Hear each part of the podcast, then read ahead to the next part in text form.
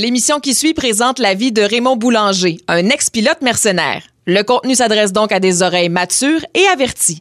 Aussi, Raymond est coloré et pourrait sacrer. Les opinions exprimées ne reflètent pas nécessairement celles de iHeartRadio. Voilà, vous êtes avertis.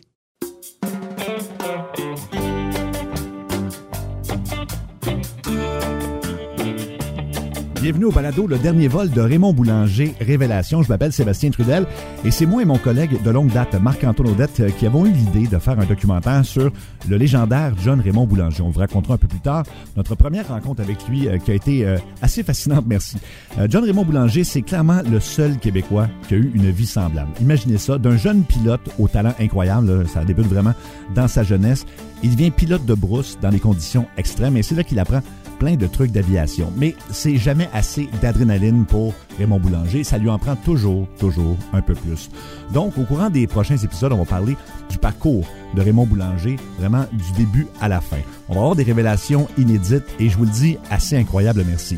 Alors, chaque épisode du balado va commencer par une entrevue avec Raymond Boulanger lui-même, menée par mon collègue Marc-Antoine et moi suivi d'une discussion avec un panel constitué du réalisateur de la série Sébastien Trahan et du producteur Patrick Franck Serrois de la compagnie Casadel. Et pour ce premier épisode, ben, on commence vraiment dans le vif du sujet. Avec le succès des séries comme Narcos, on sait que c'est un univers qui fascine vraiment tout le monde. Mais comment est-ce que ça se passe réellement dans un cartel de drogue en Colombie? Donc Raymond Boulanger, au moment où il commence avec les cartels, ben, c'est déjà un pilote mercenaire. Mais comment il est contacté? Comment ça fonctionne? On lui a posé plusieurs questions qui ne se retrouvent pas dans le documentaire et vous allez voir, c'est fascinant.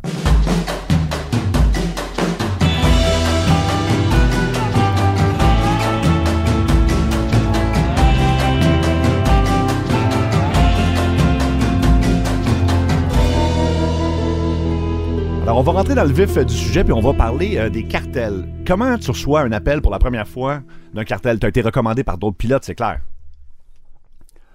Oui, euh, ça a été recommandé par d'autres mondes à travers du milieu qui connaissent des pilotes qui ont été approchés pour faire un genre de travail que pour raison particulière, euh, eux n'ont pas voulu le faire. Alors, moi, on m'a contacté vis-à-vis d'une personne de la mafia qui me connaissait. Mm-hmm et puis qu'il a communiqué avec les Colombiens qui me connaissaient, les autres ils ont communiqué directement avec moi en Belgique. Oui. Je faisais affaire avec eux autres pour beaucoup d'affaires depuis les années, milieu des années 73. OK. Fait que ça a commencé, dans le fond, le premier appel pour, des, euh, pour un cartel, c'était autour de 73. Oui. Et non, c'était pas non, c'était pas, pas, un cartel à ce moment-là. C'était pas privé, on transportait du pot mm-hmm. pour les, pour des entrepreneurs privés, si vous voulez. Mais euh, non, les cartels, ça a commencé. Euh, j'ai commencé à acheter des avions pour eux autres, à récupérer des avions euh, à Miami pour eux autres. Et puis les renvoyer en Colombie, repatrier les avions. Et puis c'est là que j'ai commencé à faire les, contacts avec les cartels, soit dit colombiens, là. Mais mm-hmm. faut, faut, c'est vague et nébuleux, ça. Ça comprend beaucoup de monde, là. Mm-hmm le monde, quand on parle des les, cartels, ils voient Cali puis Medellin, mais ça marche pas comme ça. Oui, c'est ça, c'est super intéressant. De, quelle façon euh, tu peux décrire ça, un cartel, pour vrai? Ça existe-tu? Ça existe pas? Comment ça marche? Ben, un cartel, c'est un groupe de personnes qui se mettent ensemble pour établir des normes dans une industrie, soit le pétrole ou la drogue mhm. ou l'armement. C'est pour établir des prix fermes c'est pour établir des zones de distribution des territoires, si vous voulez, mhm. des routes de passage. Euh, toutes ces affaires-là, c'est contesté surtout dans le travail des cartels, surtout dans le, côté de comment la drogue se rend au marché. C'est bien beau de la produire puis tout ça, mais l'important, il faut qu'elle soit rendue au marché. Mhm. C'est là que mon travail devient important. C'est nous autres qui font la besogne qui, arrive que le, produit se rend au marché. Puis quand tu commences, là, tu te retrouves euh, à les rencontrer? Comme, comment ça ben se passe au début, vraiment? Là? Ben oui, je les rencontre comme tu rencontres n'importe quel autre client dans presque à peu près toutes les entreprises. C'est tout à fait normal. C'est des gars en, relax. Il y en a tous les genres. Il y a des gars en t-shirt puis en jeans, puis il y a d'autres puis en, habit puis en cravate. vous allez luncher comme un lunch d'affaires régulier. C'est exactement. Hein. C'est dans des, salles de conférence, comme vous voyez, la même chose. Souvent, ça se fait sur des, propriétés privées, sur des ranchs, comme ça, mais mm-hmm. les rencontres, normalement, se font euh, prévu à, l'avance. Oui, oui. On s'entend qu'il n'y a pas un petit dépliant. Euh, vous allez bientôt joindre le cartel. Voici ce que vous devez savoir. Tu sais, comment tu as fait pour dealer avec ces gens-là à la base? Au-delà de tes talents naturels, tes aptitudes, d'où ça venait? Comment tu deals avec, avec ça quand même? C'est pas rien. Ben, on peut pas. Nous autres, on ne peut pas rien d'extraordinaire dans ça. Dealer avec eux autres ou dealer avec le monde de la CIA, dans le monde de l'intelligence, là, qui. pour moi, c'est des criminels de la même façon. Si vous voulez criminels parce qu'on enfreint la loi, c'est ça la définition d'un criminel, quelqu'un qui enfreint la loi, ça fait qu'ils sont tous coupables, à partir du président américain jusqu'au dernier mm-hmm. de toutes ces de, ces officiers de la marine, puis de les Marines, puis de la force aérienne qui dirigeaient son opération illégale, où nous on travaillait, où on a rencontré les gars des cartels, où on a rencontré Escobar, qui finançait ça, puis qui donnait de l'argent à la CIA pour, pour, se protéger, puis qui donnait de l'argent à la CIA puis la drogue pour que la CIA paye leurs opérations clandestines. Tout le monde travaillait ensemble. ça ben fait qu'il n'y a vraiment pas de criminalité, ni l'un ni l'autre. Il n'y a pas de ligne. Ben Puis ta première rencontre dont, tu te souviens, mettons, est-ce que c'était à Cali? C'était-tu à Medellin? Non, la première rencontre avec euh, des gars qui choisissaient des Colombiens, c'était euh, en les années 73, quand je rentrais là pour du pot. Ça, c'est les, Indiens de la côte nord de la Colombie, ce qu'ils appellent les Tyrone, la, la mhm. la péninsule. C'est tout un territoire indien. Puis eux autres contrôlent, euh, à ce moment-là, à cette époque-là, contrôlaient l'exportation du pot colombien qui, à l'époque, c'était dans euh, le plus euh, prisé là, de, tout. Le Santa Marta Gold, c'était dans le top, top. Là. que, moi, je faisais un vol de temps en temps là, dans la Guajire, puis je sortais ça à coup de 30, 35 000 livres. Sur un, wow. vol, un, vol de DC-6. T'amenais ça en, Floride? En, dans le sud de la Floride. OK, OK. Ces vols-là, t'en as fait combien, tu penses, euh, de potes, là, comme tel? Ah, là, ceux-là, pour, euh, comme la Colombie, comme ça, je l'ai fait quatre ou cinq, si je me souviens, mais peut-être même six, peut-être. Je me souviens pas, c'est vague et nébuleux, là, des bouts de Colombie, là. Mais euh, j'avais fait d'autres aussi au début, avec des vols de potes au Mexique. OK. À partir du sud du Texas, de Brownsville, puis McAllen, on allait dans le bout de Monterrey, là, on rentrait les, les, appareils domestiques, des, des, des poêles, des frigidaires, des cuisinières. Je me souviens pas pour quelle raison, mais ça va il n'y avait pas de production au Mexique à l'époque comme il y a aujourd'hui. Ça fait que ces affaires-là, ils étaient hautement prisées. Euh, puis vu que ça rentrait des États-Unis, il y avait une douane assez importante. Alors les Mexicains rentraient ça en contrebande. Les Colombiens, pareil, hein, mhm. c'est la grosse contrebande. Pablo même a commencé à, dans ce même trafic-là. Mhm. Trafiquer des, des, des, appareils domestiques, les, laveuses, des sacheuses. Avant d'être dans la drogue, c'était de ben toute façon. Euh, puis les cigarettes, puis tout, tout le monde était là-dedans. Là, mais Pablo, il a commencé là-dedans. Mhm. Puis là, quand il a découvert la coke après, ben, il a trouvé que c'était pas mal. Ben, oui, parce qu'un vol de potes comme ça, ça, fait, ça, ça, rapportait beaucoup moins, mettons, pour toi qu'éventuellement un vol de coke. Là. Ah non, un vol comme ça, c'est pas, pas comparaison. Mais là, on était en 1973, quand j'ai fait mon premier. Là. Ça me payait 150 000 US pour un vol comme ça. Quand même. C'est en 73, En 73. Mhm. Wow. Aujourd'hui, tu peux doubler ça à peu près, là. Oui. On parle d'un salaire moyen d'à peu près quoi? 30 000 par année, ou moins que ça, 20 000 par année. Puis oh, puis quand tu faisais 30 000 dans ce temps-là, c'était pas mal. T'étais bien payé. T'étais bien payé. Oui, oui. Fait que là, à 150 000, tu peux t'acheter une maison, certain, une voiture, certain, and up, là. Ben, j'ai acheté pas mal d'affaires avec ça. ouais. C'est-tu. Euh, OK, mais là, là, à un moment donné, euh, ça se met à switcher vers la cocaïne. C'est en quelle année à peu près que toi, tu, euh, tu te rends compte que là, ils ils s'aperçoivent que ça va être plus payant ça, puis euh, ils commencent à en produire, puis ça, devient populaire? Euh, ben ça, c'est vraiment, quand on arrive, on parlait des cartels, là, mais à ce moment-là, on, parle, on parlait de Medellin puis de Cali. Ça avait déjà commencé pas mal, mais l'exportation se faisait par des groupes, surtout de Medellin puis de Cali. Par contre, avec l'assistance du monde dans le nord ou le Bogota, mais ça a commencé au 84-85, quand ça commençait à être vraiment intéressant. Mais il y en a tout le temps eu, là. Mm-hmm. À travers des années, à travers des années, il y avait plein de monde qui faisait un petit trafic de sang-là, avec un petit buggy, là. Mm-hmm. Puis tu sacs de, une quinzaine de kilos là-dedans, que ça coûtait pas trop cher, là. Mm-hmm. Montait ça aux États-Unis. Il y avait plein de petits avions qui faisaient ça. Puis en plus, il y avait un même petit réseau là, qui était géré par la CIA. Oui. la CIA, les autres, étaient planqués euh, au Honduras puis au Guatemala. Puis les, les, petits avions, les autres passaient par là. Hein, ne pouvaient pas faire le, vol direct. Mm. Fait que la CIA, ils watchaient. Fait que là, ils demandaient, pognaient un, un, ou deux des gars. Puis ils disaient, bon, là, on sait que ce que tu en train de faire, mais si nous autres, ça ne dérange pas, mais il faut qu'il tu donnes notre code. Ça fait qu'il s'était rendu que le gars de la CIA contrôlait les petits avions qui sortaient là-bas mhm. avec 100, 150 kilos. Là. Les autres passaient par Guatemala, Roatan, le Belize, puis là, ils remontaient, puis ils rentraient à Miami, aux alentours en Floride. Et quand ils arrivaient en Floride, ben là, le gars de la CIA était là avec leur gang, puis ils attendaient. quand les gars arrivaient, ils donnaient la drogue à la cote à CIA, au gars de la CIA, les autres partaient avec la leur. Fait que l'affaire était protégée. Fait que ton premier vol euh, de, transport de coke, c'était à quelle année? Disons, tu dis 84 à peu près, qui t'ont proposé ça? Moi, les premiers vols que j'ai faits en côte, c'était. C'est dans ces années-là, 85, 86, dans ces années-là, envers les Bahamas, puis après ça, envers le Mexique. OK. Puis après ça, ben, on a fait une trolley, là, 88, mais quand j'étais un bout en prison aux États-Unis, là, Mhm. j'étais hors d'action pour 14 mois, là.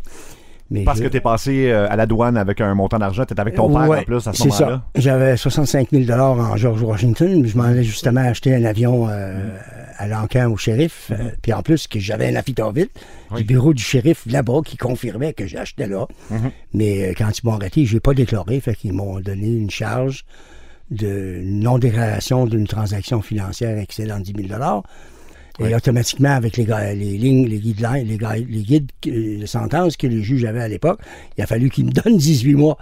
Avec Euh, ton père en prison, c'est ça? Euh, avec mon père aussi. Puis lui, mon père avait une vingtaine de mille sur lui. Là, il s'en allait en vacances, puis au casino, lui, là. là. OK, OK. Fait que lui, il l'a pas déclaré non plus. Ils ont tapé son 20 000, puis il a fait un an de prison avec. Mais ça a l'air que ça a été un bon moment avec ton père, finalement. Ah, ben on a ri, on a eu du fun. Moi, nous autres, on prend ça, on prend ça comme ça vient. Nous autres, des boulangers, on est les gars de la Gaspésie. hein, Oui, tu sais. Ah oui, c'est ça. On, on prend le bon avec la mauvaise, tu sais. puis on fait la meilleure ce qu'on peut avec une mauvaise situation, c'est tout. Oui. Ça, c'est le caractère du genre, du- des Québécois ou du monde de la Gaspésie, ou tu vois, Oui. tu sais, ils sont résilients, là, tu sais. Oui. Tu sais, on, on- s'arrange pour régler nos problèmes, puis tout de suite, on n'est pas, tu sais, on n'est pas là. On est bien chialeux des fois, là, tu sais, mais on, on- mais non, mais, mais on est tough. On- Non. Puis, mais, mais revenons, c'est ça, au, euh, au premier vol de coke. Maintenant, tu transportes euh, à peu près quelle quantité à ce moment-là? Ben là, il faut que j'aille loin en arrière. Là. Quand j'ai commencé, j'ai jamais fait. Je pense que le plus petit vol que j'ai fait, moi, c'était dans les 300 kilos. OK. Mhm. 300 kilos, ça, ça vaut. euh, Ben, ça dépend à l'époque, là. Oui. Mais ça vaut. Elle dépend pour qui, là. C'était pas les miens, là. Fait que c'était Non, non, non. Mais toi, t'es payé combien pour ça? Normalement, moi, j'ai- minimum, c'est 1000 pièces du kilo. OK. Wow. Donc, un 300 000 euh, facile. là. Le Oui, vol. oui, pour un petit vol depuis 5-6 heures, là, c'est bien payé pour une petite journée d'ouvrage. Puis, euh, puis avec les cartels, t'as- t'as, euh, tu, tu racontes dans le livre, entre autres, tu as développé des techniques parce qu'eux volaient de nuit, tout ça, puis c'était pas... euh, c'est tout, tu, tu leur as comme dit, tu sais, les radars et tout ça, tu, t'as- tu les as éduqués là-dessus beaucoup, là. Euh, oui, ils avaient des façons d'opérer, eux autres. euh, puis il y avait beaucoup de monde qui, qui opérait de la même façon. Mhm. Pas seulement que les Colombiens, il y avait beaucoup d'Américains qui faisaient toutes les cochonneries de la nuit, Mhm. en pensant se cacher la nuit là, des radars, puis dans le mauvais temps. Non, mais le radar, ça ne dérange pas, ça, lui, qui fait beau, qui fasse mauvais. Fait, Mhm. Soleil, mauvais temps, il voit tout, là. Par contre, le radar, il, y a une portée limitée, autonomie de 200 000, 250 000, dépendant de la force du signal. Mais si tu 250, 300 000 d'un radar où tu es en bord quand même de 500 pieds d'altitude, euh, le radar ne te verra pas. C'est en bas de 500 pieds. En bas de 500 pieds, parce que n'oublies pas la courvature de la Terre. Un radar, c'est un signal émis, puis il faut qu'il rebondisse sur un objet. Oui. Fait que la Terre est ronde. Fait que à un moment donné, il se perd, le signal. Il s'en Oui. va, là, il- puis il s'en va dans l'espace. Oui. Ça fait que c'est limité. Même euh, les avions euh, EWAX là, qui mettent en vol en altitude, ils ont tout le temps euh, des, des, des- des patterns circulaires, comme genre de forme de piste de course, là, ovale, là, qui patrouillent pendant le temps que le radar travaille. Mais le radar, c'est encore 300 000 nautiques d'autonomie, pas plus. Là. Ça fait que. Mais il se déplace beaucoup, l'avion. Il se déplace à 500 000 à l'heure. Ça fait qu'il couvre beaucoup de territoire. Mais nous, par contre, on sait où ils sont. Hein? Oui. Ça fait qu'on les évite. Oui. Parce qu'ils perdaient beaucoup de pilotes à l'époque, là, c'est ça, les, les? Non, mais ils perdaient les pilotes à cause de mauvaises techniques, à cause de, de surchargement, à cause de manque d'expérience, ah, beaucoup, beaucoup de raisons. À cause de pression pour voler à tout prix, là, sans comprendre les risques, parce qu'il y a beaucoup de monde qui était impliqué dans, dans le trafic de drogue aussi, que c'était pas du monde super intelligent non plus, là. Ça venait des montagnes un peu, là, je veux dire. fait qu'un avion, tu sais, il ne comprenait pas trop comment ça marchait. Un, Vol. tra- un Ah ouais, tracteur de, un tracteur de ferme, ou une charrette, ben, un avion, eux autres, la même affaire, sais. Tant que tu as de la place là-dedans, tu peux changer ça, puis envoyer ça par là. Mais l'avion ne fonctionne pas comme ça. Non. Et puis, à un moment donné, quand j'ai vu ça, il perdait entre une trentaine, quarantaine d'avions par année, là, qui Ah ouais. plantaient, là. Fait que là, non seulement que ça coûtait cher d'avion, puis tout, mais il perdait la marchandise. En plus. En En, plus. en part de tout l'effort que ça a pris pour monter cette opération, pour venir à bout de l'envoyer, d'expédier la marchandise. Fait que c'était complètement débile, là. pourquoi vous faites ça? Il fait ça le jour, mon Saint-Seigneur du Christ. Vous volez pas la nuit au-dessus de la mer à 200 pieds. Ça, tu dit ça, toi? Ben oui. Je dis, vous, faites ça pourquoi? Ben là, il explique, les radars, puis ici, puis c'est ça, puis comment se dégager? Ben voyons donc. Mm. Ben plus facile de se dégager puis de se sauver, de se cacher en plein jour que de la nuit, là. Mm. Les avions qui traquent au radar, ils s'en foutent carrément quel temps qu'il fait, là.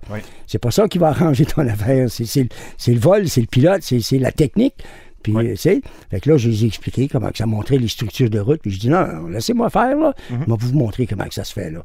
Fait que là, j'ai développé les techniques euh, de voler le jour, quand le ciel est plein d'avions. Oui. Alors, tous les radars qui travaillent, que ce soit américain hein, ou mm-hmm. ailleurs, leurs écrans sont couverts d'avions. C'est vraiment que tu vois pas rien en dessous, tu vois juste que des avions. Fait que pour t'opérer, il faut qu'ils soient au courant qu'il y a quelque chose de bizarre avec cet appareil-là. À chaque fois qu'ils ont réussi à saisir quelque chose, c'est parce qu'ils ont eu des informations de l'intérieur. Oui. Oublie pas ça, là. C'est pas des polices intelligents là, qui font des enquêtes mhm. assis, puis ça, puis, qui montent des coups. Quand ils montent des coups, c'est eux autres qui l'ont monté le coup. Mhm puis ils embarquent du monde. Là. Ça s'appelle instinct. Ils sont bien forts là-dessus. Mm monter des affaires. Fait que là, il faut qu'ils dépensent l'argent qu'ils ont dans le budget. Sans ça, ils se pognent tout le cul là, mhm. à écrire des tickets sur l'autoroute. Là.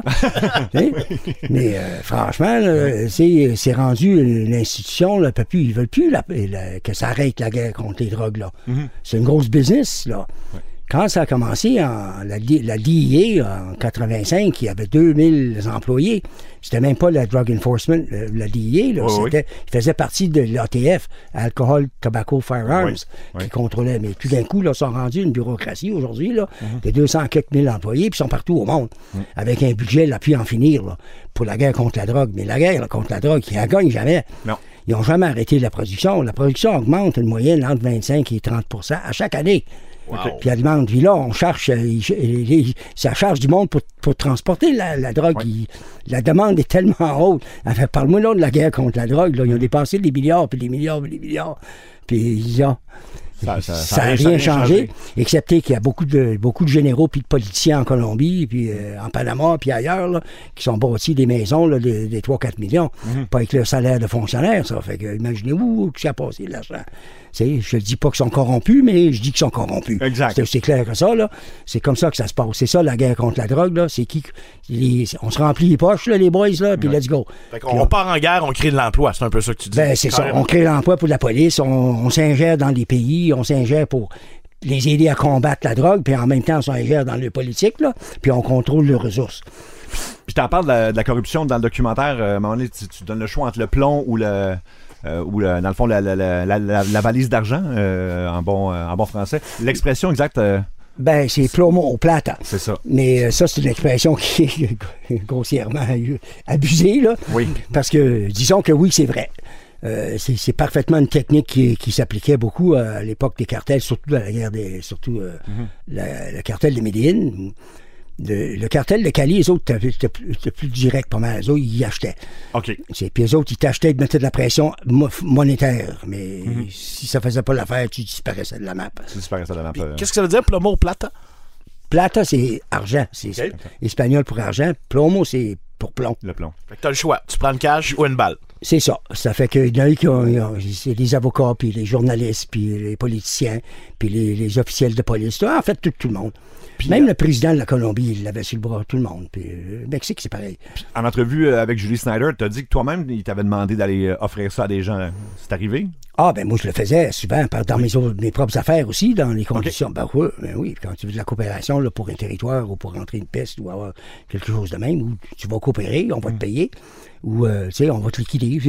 on va le faire pareil. Ça fait que tu restes avec nous autres, tu travailles avec nous autres, puis tu fais de l'argent, ou bien on t'enterre. Ça finit là. Il y en a-tu beaucoup qui s'obstinent dans ce temps-là? C'est très rare. c'est ce que je me disais. C'est très non, non, mais J'aime ta réponse, Raymond. C'est très rare. C'est-tu arrivé? Ah oh, oui. OK. Fait que dans ce temps-là, c'est. Ouais. Ouais. OK. Puis euh, au niveau de. Ben, évidemment, tu travailles pour les cartels, puis on, a vu euh, plein de, d'émissions de, télé là-dessus avec euh, où on voit les cartels massacrer du monde. S'il y a un employé qui fait une erreur, il va se faire, il va se faire liquider, comme tu as dit. As-tu vécu vraiment ce, moment-là? Oui, on a vu, j'ai vu beaucoup de circonstances où le monde, ils ont, manqué le devoir mm-hmm. avec les cartels. Euh, si tu fais une erreur ou quelque chose comme ça, ben on, cherche toujours à la corriger. On ne va pas éliminer le gars mhm. ou la personne ou le groupe qui est responsable. Mais ça va dépendre de la façon que ça s'est déroulé, ça va dépendre de quelle information qui a été coulée à travers de ça, mhm. et ça va dépendre de l'acceptation de, la responsabilité du groupe. Quand tu acceptes une perte, ben là, tu trouves une solution. Fait que là, le cartel, ils m'ont dit, bon, on trouve une solution. Mhm. Tu as besoin d'en trouver une, puis tu as, limité, puis de la trouver. Puis ils vont coopérer pour t'aider à la trouver. L'intérêt, c'est de faire marcher la business. Mhm. C'est pas d'éliminer tout le monde, parce que euh, il faut euh, que vous imaginez quand même la logistique d'entraîner du monde pour fabriquer euh, puis pour travailler dans ça. C'est pas c'est même pas des, petites annonces là, pour attirer ton monde.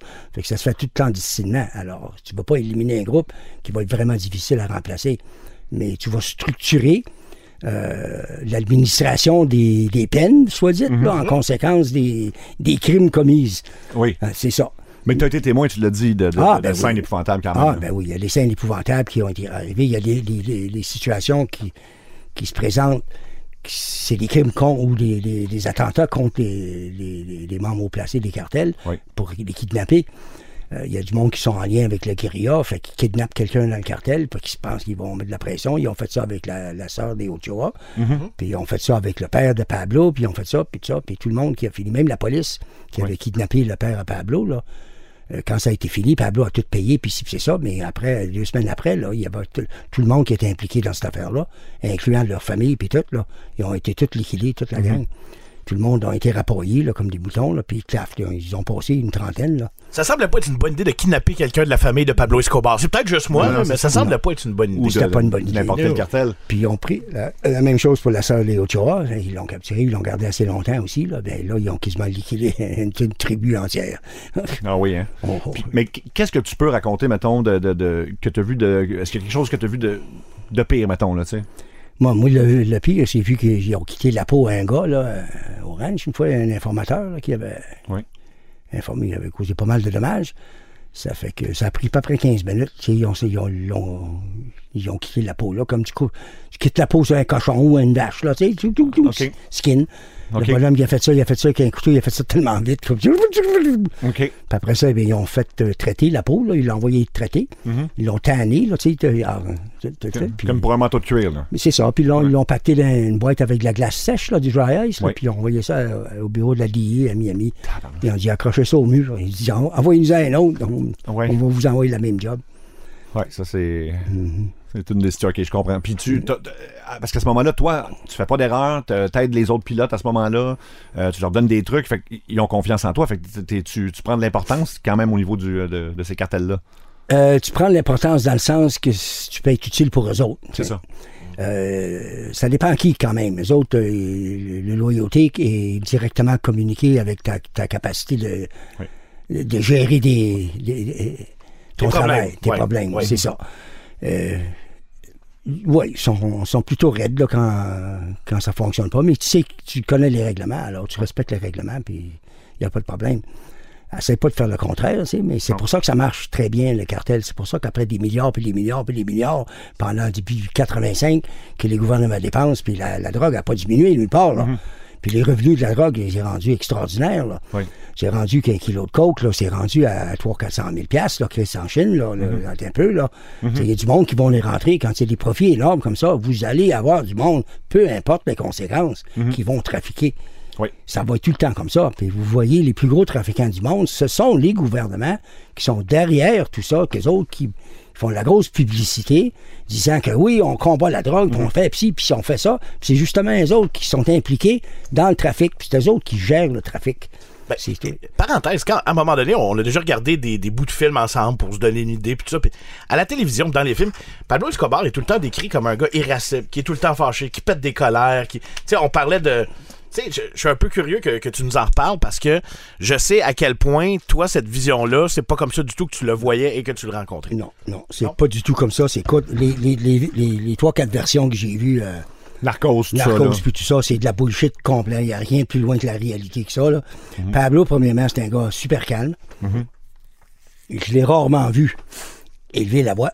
Mhm. Excepté quand il jouait au soccer, là, puis là, il crie. Non, mais, mais il jouait de s'énerver, là, euh, de s'exciter, mhm. euh, puis de parler en rage, jamais. Fait que c'était très calme. C'était un gars super calme. peu importe la, ah, la police pouvait être en arrière avec les mitraillettes, la porte, là, puis lui, mm. OK. C'est pas ça, c'est pas lui qui va t'énerver, là. Il, va, il va dire, OK, ta minute, là. OK, qu'est-ce qu'on fait, là? C'est un stratégiste assez euh, euh, complexe. Il n'y a mm. pas un gars qui s'énerve. Fait que toutes les, les bullshit, là, qui, il tire le monde, là, puis lui-même, là, euh, je pense que Pablo Escobar, lui-même, il n'a jamais personnellement tiré quelqu'un. Mhm. Ça fait que toute la crape qu'il met dans la narcose, là. Il faisait faire. Il faisait faire. Mais lui, toi, t'en parles souvent, tu dis, c'était vraiment un homme d'affaires. C'est ce qui C'était un homme d'affaires, c'est ça. ce qui dégageait. C'est ça. C'était un, politicien, genre d'affaires, c'était un faiseur. Euh, son frère, euh, Roberto, c'était plutôt le, comptable qui gérait tout l'argent. Mais le gars qui faisait vraiment le travail sur le champ d'organiser tout le monde, là, euh, ça veut dire les laboratoires, etc. C'était Gustavo, c'était leur cousin, ça. OK, oui, oui, oui. C'est ça. Et puis, il y avait le frère de sa femme aussi, qui était impliqué dans ça aussi, là, tu sais. Fait que ce groupe-là, là, je faisais pas mal d'affaires avec eux autres. Puis quand tu es en contact avec, euh, ben, justement, comment ça fonctionne, mettons, tu, toi, on t'engage pour un vol, évidemment, tu ne vas pas dans le laboratoire, tu ne te rends pas là, là toi, tu... Ben, ça dépend. Il y a des années où je m'allais dans les, laboratoires, là, pour les préparations ou sortir du stock ou quelque chose de même, mais c'était pas mon genre de vol. Mhm. Quand je faisais des vols comme ça, c'était pour avec, entraîner un autre pilote. Oui. Pour prendre le relève pour ça. Alors, j'allais faire des vols avec eux autres pour voir s'ils avaient les capacités de, de faire ce genre de travail-là sans se casser la gueule, puis de toute la marchandise. Ben oui. Mais euh, c'est à peu près ça. Mais mon implication, euh, à moi, c'était organiser les affaires plutôt euh, en gros, là, tu sais, pour l'opération. Et puis les transports internationaux, c'est surtout ça, ça pour revenir à Narcos, tu sais, où tu disais que la façon dont tu faisais le personnage, qu'est-ce qui fait pas avec euh, Pablo Escobar dans Narcos? Tu me disais, il a pas le bon accent, il ressemble pas. En tout cas, il y avait plein d'affaires, là. ben, ça dépend lequel. J'ai vu deux ou trois séries, là. Euh, il, probablement, ça ressemblait pas du tout, là. Le premier, le meilleur, c'était le Brésilien qui avait fait. Puis le Brésilien, il a fallu qu'il apprenne à parler espagnol. Mm-hmm. Non seulement à parler espagnol, mais de parler avec l'accent. Oui le Paisa, qui est l'accent du monde d'Antioquia, le, le, département d'Antioquia. On les appelle les Paisas, parce que euh, la façon, leur accent est particulier. Mhm. Euh, c'est différent d'un accent de quelqu'un de Bogota ou de Cali ou d'autre chose. Alors, il fallait qu'il apprenne non seulement qu'à parler espagnol, c'est Paisa. Il a fait une super bonne job. En fait, c'est le meilleur des jobs que j'ai vu jusqu'à date. Mais les autres, c'était vraiment pas bon. Mais euh, c'est le gars qui représentait plus Pablo dans sa réalité. OK. Plus calme, plus songeur, tu sais. Mm-hmm. Il parlait pas fort, il faisait pas des explosait pas là, de colère ni de rien. Non, non, non, non c'est pas, pas, du tout. Là. Pas irascible pour un oui ou pour un non. Non, pas ça du tout. Pas du tout, pas du tout. Puis ce que je trouvais intéressant que tu me disais à propos de Narcos, c'est qu'à un moment donné, tu vois les policiers justement de la DIA qui se promènent partout dans ah, la ville, guns blazing, avec, avec des armes, puis ça, tout le kit. Puis ils vont malgré tout manger dans un restaurant. Puis, mettons, la, la femme mm. du gars, l'intérêt amoureux qu'il lui crée, on s'entend que le, personnage de policier, c'est un mélange de plein de policiers qui ont mis ensemble pour faire un personnage. Mais, ah, ben là, sa femme, elle travaille dans un dispensaire, puis elle va aider. Est-ce que ça aurait été possible? Non. C'est complètement pas possible, complètement, totalement ridicule, absolument ridicule. D'abord, à l'époque, il y avait une prime de 500 000 US sur la tête de n'importe quel DIA. Ça veut dire n'importe qui qui tue un DIA, c'est 500 000. Ça veut dire qu'il se promenait pas sa rue. Puis à un moment donné, c'était tout, euh, ben, même les policiers en général, je pense que c'était pas... Euh, ben, non, il y avait, euh, durant la guerre, euh, les deux ans, là, que oui, a fait compte État, il y avait offert un million de pesos à n'importe qui qui tue une police mm. colombienne. Mais c'était 500 000 US là, pour un. Pour un, agent de la DIA. La DIA n'avait pas le droit de porter des armes. Là. Pas le droit de porter des armes. OK. Ils n'ont pas le droit d'opérer sur le territoire, ni euh, en dehors des États-Unis. aucune juridiction. Mhm. Ça fait que les histoires de narcos au Mexique, puis tu vois la DIA promener des rues mhm. avec le gun, puis tout le reste, c'est de la bullshit carrément. Ça n'existe pas, ça n'existe jamais existé. Ils sont pas là. Puis de là, le gars qui vit là, avec sa femme là, en plein Colombie, là, avec, tu sais, c'est premièrement, c'est pas réel. D'abord, cette version-là de Narcos, c'est le gars qui joue le rôle de Steve Murphy. Mm-hmm. C'est l'agent de la DIA qui est supposément avoir couru après Pablo puis tout le rythme. Mais la première bullshit dans tout ça, c'est que lui, Murphy, le même gars de DIA, est arrivé dans le mois de juillet 92. Il est arrivé à Medellin. Mm-hmm. Pablo, il venait juste de quitter la cathédrale. Fait que toute la bullshit de courir après Pablo puis tout ça, avant la cathédrale, c'est pas vrai. Quand Murphy est arrivé, Pablo, il était déjà dans la... Il avait quitté la cathédrale. Je le sais parce que moi, je suis arrivé à Medellin trois semaines après. Mhm. Puis Pablo venait juste de quitter. Moi, je suis arrivé pour préparer le vol de, De Casey. De Casey. on, va, y Je suis arrivé à, euh, pas à Medellin, je suis arrivé à Cali. À Cali. Fait, que 500 000 sur ta tête, tu te promènes pas dans les rues comme ça. Puis surtout, tu me disais, euh, les, les, gens de la DIA, puis s'il y avait de la famille qui était avec en Colombie, ce qui est un peu. C'est pas un risque. Non, ça tu, sais, tu prenais pas ce risque-là. Sinon, il était caché dans l'ambassade américaine. Ah oui, ben oui. Ce qui est arrivé, c'est que la vieille ambassade qu'il y avait dans Bogota Norte, dans le, près de la zone rouge, la zone rose qu'on appelle, euh, il y a eu une attaque à un moment donné sur euh, un convoi de DIA, qui, diplomate américain qui sortait de là, mhm. avec des, des, des, RPG, Rocket Propelled Grenade Launcher. OK, oui. Puis ils ont pété une gang, là. Il y en a une gang, 5, 5 ou 6 morts, là, puis 17 grièvement blessés, là. Puis ça a été final après ça. Ils ont déménagé l'ambassade en face de l'aéroport. Puis là, mhm. c'est à quatre niveaux souterrains. Là. Oui. Ça fait que, tu sais, faut que tu rentres à trois périmètres de sécurité à passer pour rentrer là. Puis c'était un bunker. Ça serait plus facile de rentrer à Fort Knox, voler l'or, que de rentrer là. que rentrer là. Ça fait qu'ils sont cachés là-dedans. Crée-moi, ça sort pas. Non, non, je comprends. Ça sort pas, puis ils sont pas dans la rue, ils sont nulle part dans la rue parce qu'ils sont tués à vue d'œil. c'est aussi simple que ça. Fait que les trois quarts des prémices de Narcos, c'est la bullshit. C'est de la bullshit à 100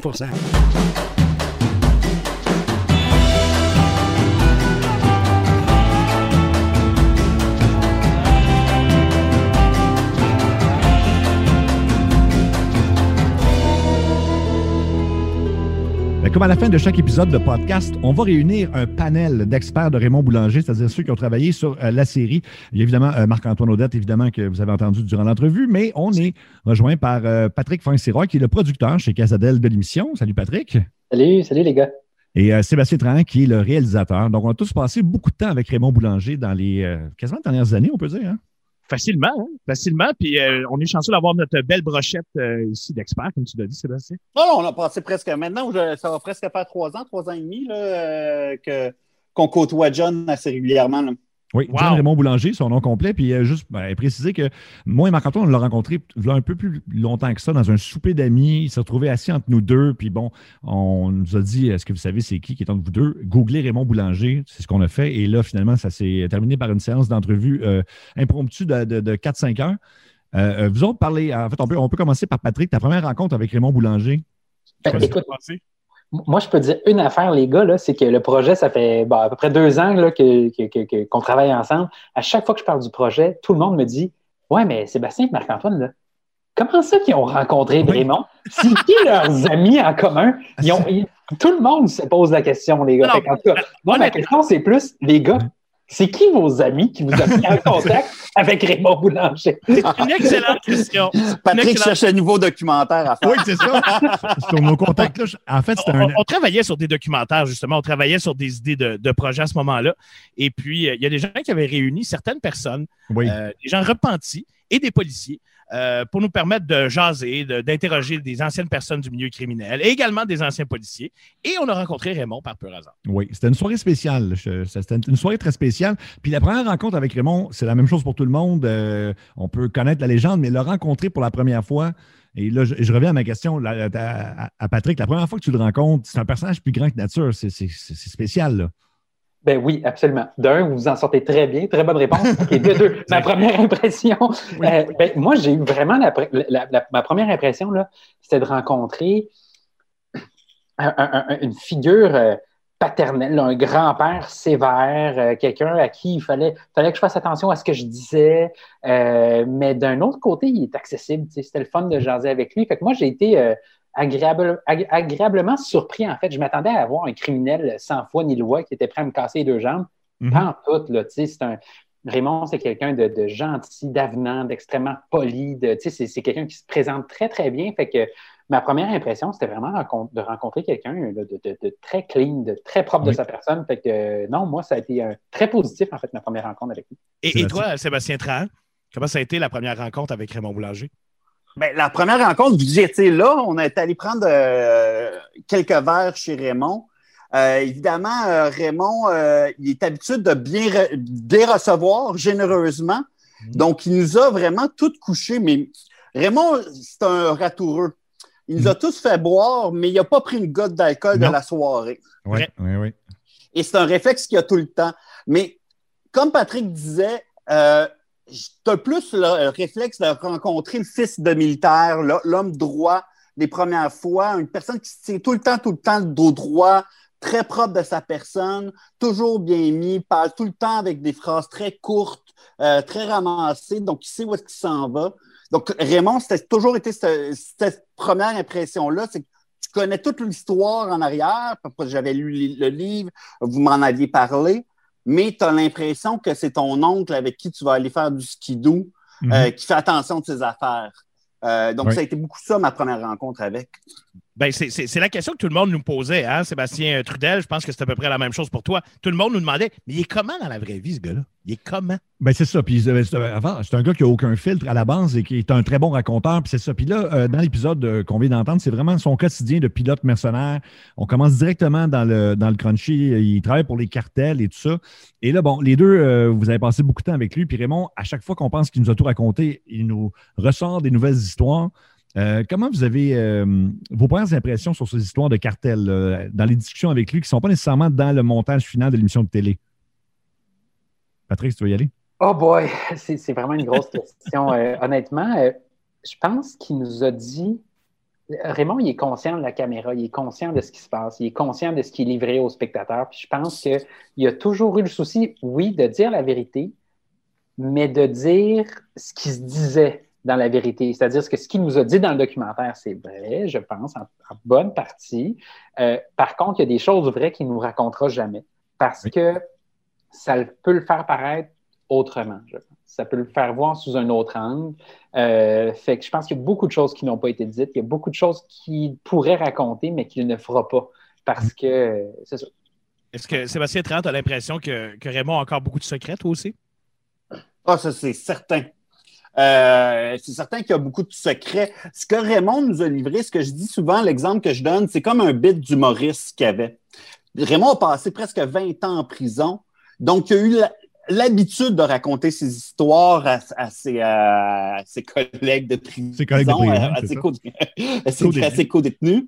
Euh, et donc, il y avait euh, il avait déjà euh, raconté ces histoires-là. Puis moi, personnellement, c'est ce qui m'a le plus frappé, c'est de réentendre ces anecdotes à chaque fois racontées avec presque les mêmes détails, avec les mêmes effets pour créer le rire, pour créer euh, que le monde soit en suspense.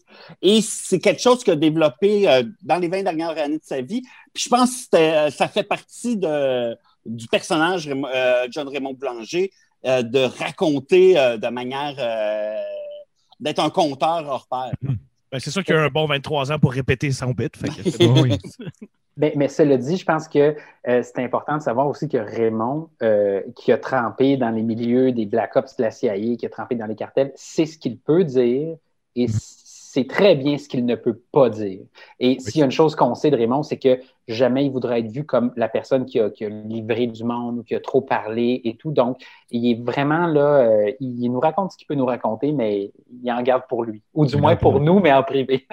oui, ça fait penser au premier titre de travail qu'on avait, c'était la dernière confession de John Raymond Boulanger. On a eu le même problème pour le podcast ici. quand, on a entendu, quand il a entendu ce nom-là, mm-hmm. parce que pour lui, dans son milieu, confession, c'est parler c'est d'être un stool, c'est de parler aux policiers, aux screws.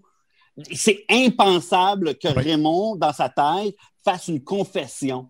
Mhm. Euh, nous, on, le voyait un peu plus à la judéo-chrétienne, les dernières paroles, qui, dit, euh, qui livre sa pensée euh, sans filtre. Mais Raymond, quand on lui a dit que ce titre-là voguait dans les airs, qu'on dans le fond, on l'avait écrit sur la page de présentation du projet, il n'était pas content.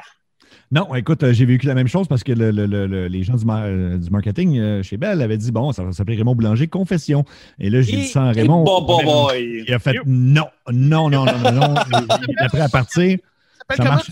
Là, c'est révélation. Révélation sur ce qu'elle C'est pas une confession.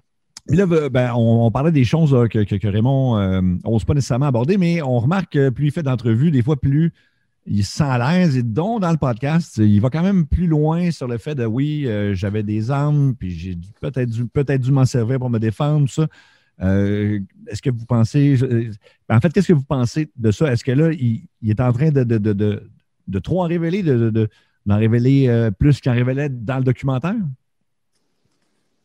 Patrick, qu'est-ce que tu en penses? Euh, encore une fois, c'est des bonnes questions. Puis je pense que Sébastien sait très bien de, quel moment on parle puis quel moment on n'a pas mis au montage. Il y a des choses qu'on n'a pas mis au montage qui existent. Euh, je pense que Raymond, quand il nous parle, puis on a développé une confiance, vous aussi les gars, on a développé, nous, comme équipe, une confiance avec Raymond. Il a été prêt à nous en dire pas mal. Mais par la suite, des fois, quand il se réentend, ou quand nous, on le réentend, euh, on se dit, il y a des choses qui se disent pas. Puis faut comprendre, puis là, je ne dis pas qu'est-ce qu'il a fait ou qu'est-ce qu'il n'a pas fait, là. on s'entend. il y a l'avocat dans l'oreillette. J'ai l'avocat dans l'oreillette. Il faut comprendre que quand tu travailles... Dis-le, dis-le, Patrick. Quand, tu travailles dans les Black Ops de la CIA, tu peux faire toutes sortes de tâches, on va le dire comme ça, et qui peuvent varier de, du transport d'enveloppe, du transport de contrat, du transport de paye, d'argent, de drogue, à des menaces à probablement, je pense que ça peut mener à aussi l'élimination de certaines cibles. Qu'on, hein. Fait que je pense que Raymond a pu toucher à une panoplie de tâches à travers son travail pour les opérations noires. Ça, c'est, un, euh, c'est un élément important du documentaire euh, qu'on voulait montrer, que Raymond n'a pas juste fait de la livraison de drogue, bien au contraire. C'est un, euh, c'est un travailleur autonome qui avait plusieurs types d'opérations, qui a toute sa période en Europe était dans le trafic d'armes. Mhm. Euh, on en parle dans le documentaire. Donc, c'est sûr que euh, il, y a, mille et une euh, opérations qu'il a faites. Oui, c'est ça. OK, bien, ça va compléter le premier segment du premier épisode. On va faire ça à chaque fin d'épisode, Oui, non, on laisse un peu de mystère, mais quand même. Raymond, dans le deuxième épisode, va évidemment en révèle encore plus sur son travail avec les cartels et ce qu'il a vu de pire. Est-ce que c'est vraiment ce qu'il a vu de pire? C'est ce qu'il nous raconte, mais euh, selon lui, ce qu'il a vu de pire, donc dans les cartels. Fait qu'on va se retrouver pour en jaser donc à la fin du prochain épisode euh, qui porte aussi sur la vie de Raymond dans les cartels. Puis après ça, on va jaser de tout l'aspect de la CIA qui est absolument hallucinant. Il nous a dit de, nouvelles choses. Je pense qu'il vous en a parlé aussi. On va aller jusqu'à l'assassinat de John F. Kennedy. Je veux juste dire ça.